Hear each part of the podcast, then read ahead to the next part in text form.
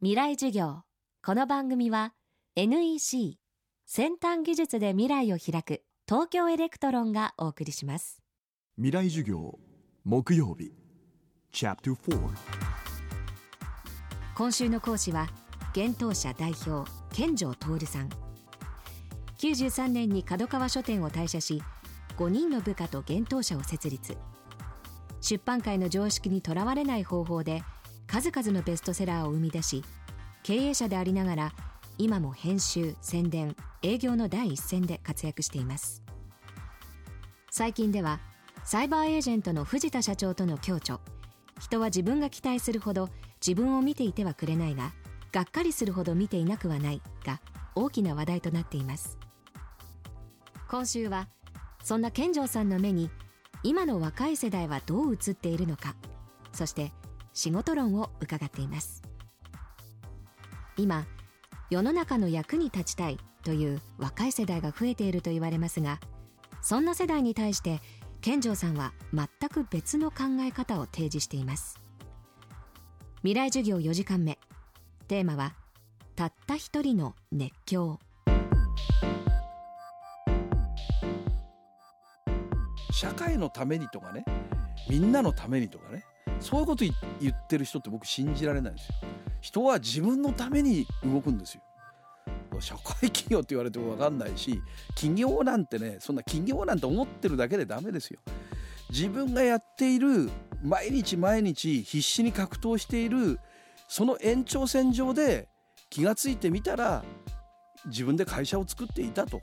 これがあの正しい企業だと思うんですよ。そうじゃなくてなんか起業して儲けてやろうとかなんか起業して当ててやろうとかってそんなこと思ってる人はダメですよ。それから社会のためにみんなのためになんてそんな偽善っぽいこと言ってるやつダメですよ。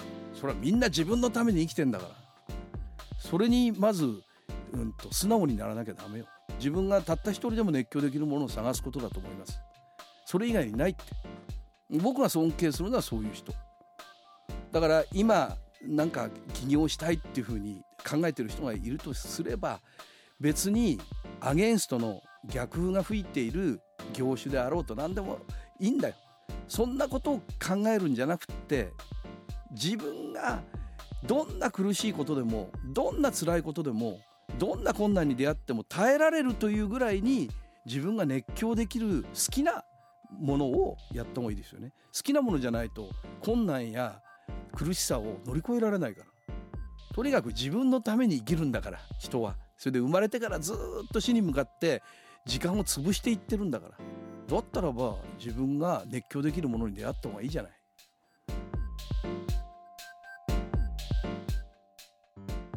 今週は現当社代表の健城徹さんの講義をお送りしました。未来授業。来週は東京大学大学院の農学生命科学研究科教授本間正義さんを講師にお迎えします。どうぞお楽しみに。モテたいモテたらモテればモテたい! NEC のメディアスタブは防水7インチフルスペックタブレット。スマホ向け放送局ノッ TV 対応。電車でカフェで公園で女の子の視線釘付けです。モテばモテる?ドコモタブレットメディアスタブ。